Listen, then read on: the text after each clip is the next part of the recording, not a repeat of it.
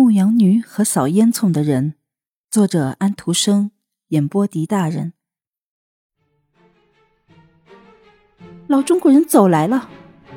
小牧羊女尖叫了一声，她的瓷做的膝盖弯到地上，因为她是那么的惊慌。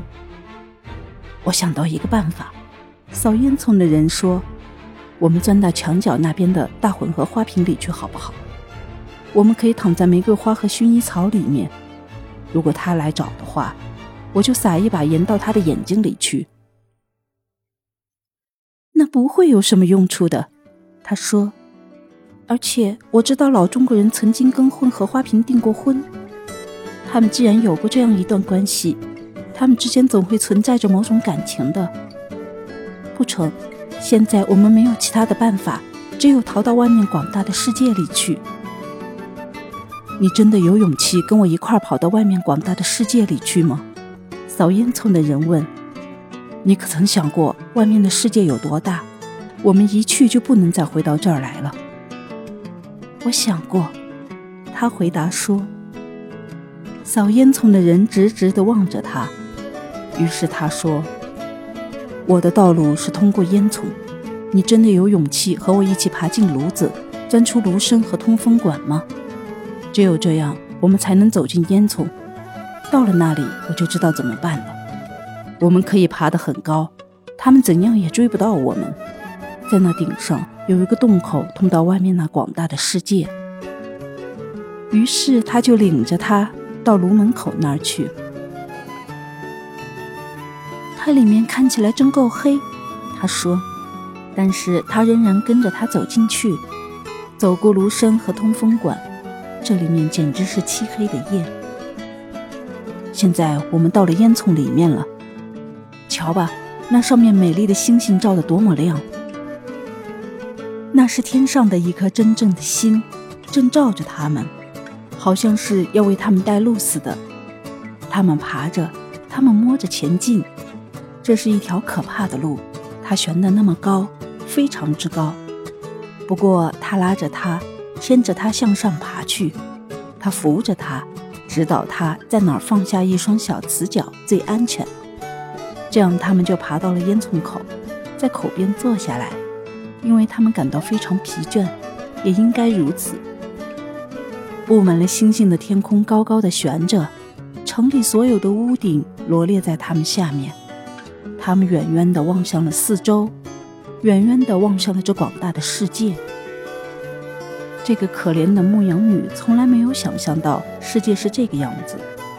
她把她的小脑袋靠在扫烟囱的人身上，哭得可怜又伤心，弄得缎带上的金色都被眼泪洗掉了。这真是太那个了，她说：“我吃不消。”这世界是太广大了，我但愿重新回到镜子下面那个桌子上去。在我没有回到那去之前，我永远也不会快乐的。现在我既然跟着你跑到这个茫茫的世界里来，如果你对我有点爱情的话，你还得陪我回去。扫烟囱的人用理智的话语来劝他，并且故意提到那个中国老头和公山羊腿中将和少将。作战司令中士，但是他抽泣的那么伤心，并且吻着这位扫烟囱的人，结果他只好听从他了，虽然这是很不聪明的。所以他们又费了很大的力气爬下烟囱，他们爬下通风管和炉身，这一点也不愉快。他们站在这个黑暗的火炉里面，静静地在门后听，要知道屋子里面的情况到底是怎样。屋子里是一片静寂，他们偷偷地露出头来看。哎呀，那个老中国人正躺在地中央。这是因为当他在追赶他们的时候，从桌子上跌了下来。现在他躺在那儿，跌成了三片儿。他的背跌落了，成为了一片。他的头滚到一个墙角里去。那位工商羊腿中将和少将，作战司令中士。仍然站在原地，脑子里仿佛在考虑着什么。这真可怕，小牧羊女说：“老祖父跌成了碎片，这完全是我们的过错。我再也活不下去了。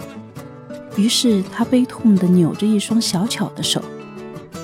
他可以补好的，扫烟囱的人说：“他完全可以补好的，请不要过度的激动，只需要把它背粘在一起，再在他的颈上钉一颗钉子，那样就可以像新的一样，仍然可以对我们讲些不愉快的话了。”你真是这样想的吗？于是他们又爬上了桌子，回到他们原来的地方去。你看，我们白白的兜了一个大圈子。扫烟囱的人说：“我们大可不必找这许多麻烦。”我只希望老祖父被修好了。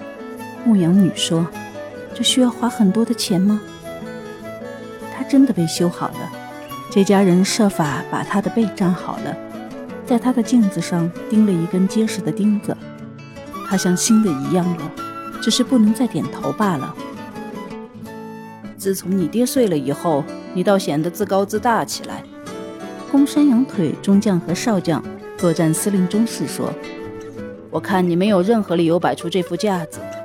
我到底跟他结婚呢，还是不跟他结婚？”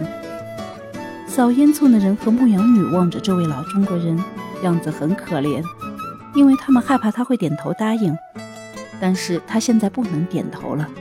他同时又觉得怪不好意思告诉一个生人，自己的镜子里牢牢钉着一根钉子。因此，这对词人就成为了眷属。他们祝福老祖父的那根钉子，他们相亲相爱，直到他们碎裂为止。